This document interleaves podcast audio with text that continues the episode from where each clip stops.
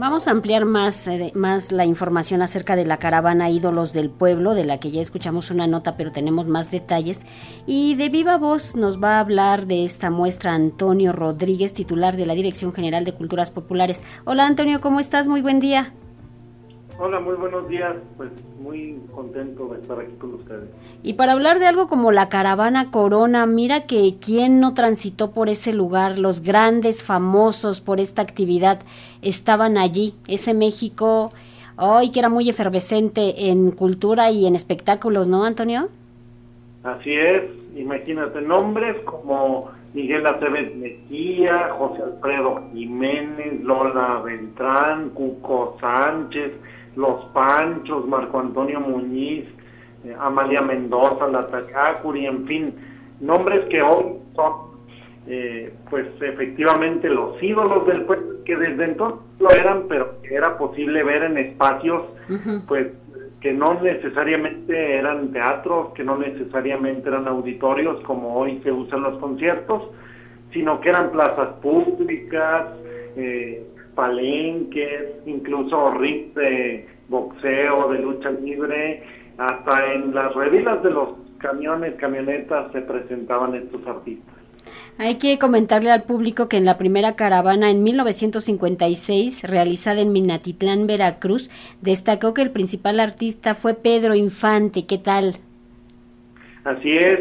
Imagínate de qué eh, tamaño estamos hablando en estas caravanas, que Pedro Infante, pues, eh, sin duda una de las máximas figuras del mexicano, fue quien inauguró estas caravanas, y como bien dices, en Minatitlán, Veracruz.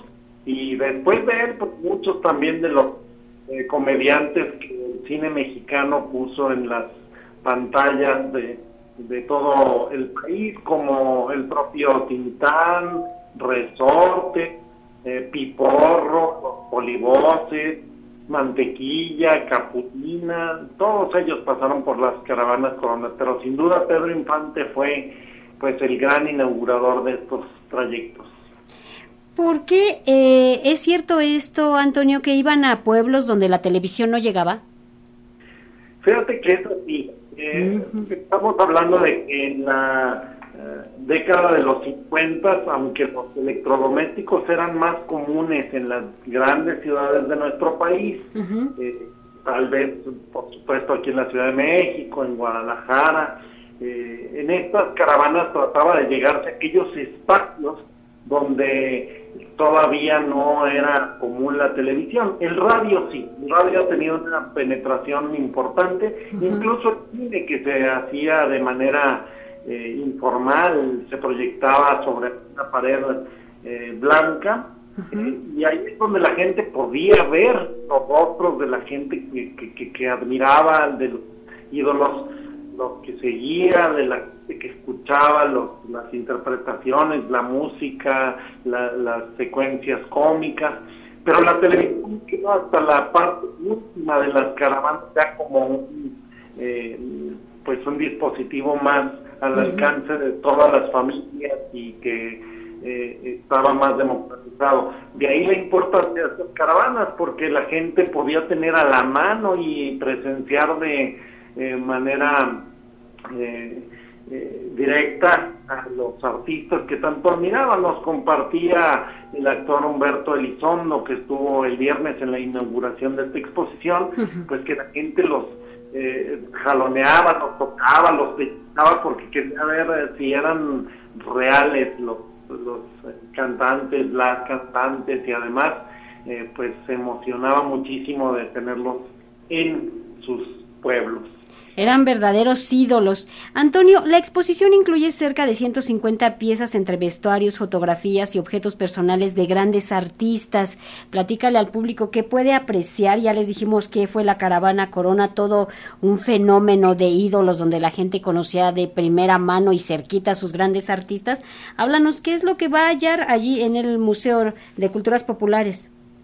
Pues hay artículos personales de gente muy admirada por todos nosotros. Mira, me emociona muchísimo que haya cinco objetos personales de José Alfredo Jiménez, entre ellos dos harapes, también indumentaria, un vestido de María Roy con el que cantaba, hay también indumentaria de Lola Beltrán, por ejemplo, y algunos otros objetos que pertenecían a la propia parafernalia de estas caravanas, entre ellos carteles originales, porque eran carteles que llegaron a ser tan representativos de estos recorridos que la gente pues ya los identificaba por la etnografía. Es importante decir que también estos carteles marcaron una época en la plástica de, del cartel mexicano. Entonces, hay mucho eh, vestuario, hay fotografías inéditas. El día de la inauguración veía yo una fotografía que mostraba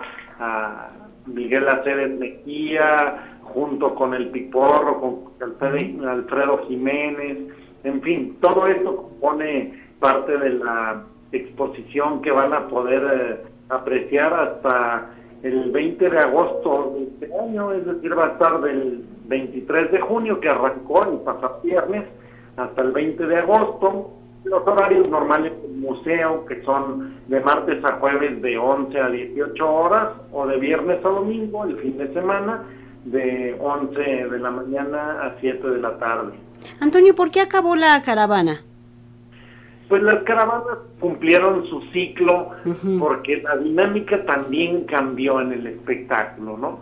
Eh, estamos hablando de los 80 y mira que es una época que a mí me tocó en la infancia y en los 80 eh, hubo también un momento en el que primero, no es un secreto para nadie, estaron los conciertos masivos después de, de Avándaro y cuando recuperó esta dinámica que empezaron a hacerse los conciertos con Rod Stewart y demás, eh, ya se recuperó una dinámica distinta, ya no iban los artistas hasta los pueblos, estos grandes ídolos mexicanos, sino que la dinámica de los conciertos en los espacios masivos, en los auditorios, fue la que prevaleció.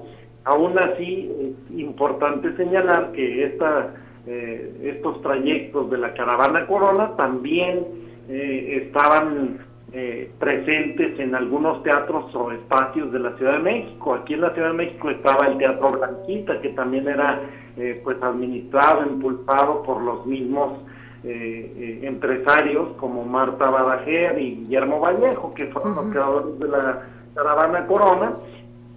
don Guillermo fallece y es después del fallecimiento que todavía sostiene por una década doña Marta Balajer estas caravanas. Sin embargo, como te digo, la dinámica eh, cambió y es fue lo que terminó con, con estos recorridos.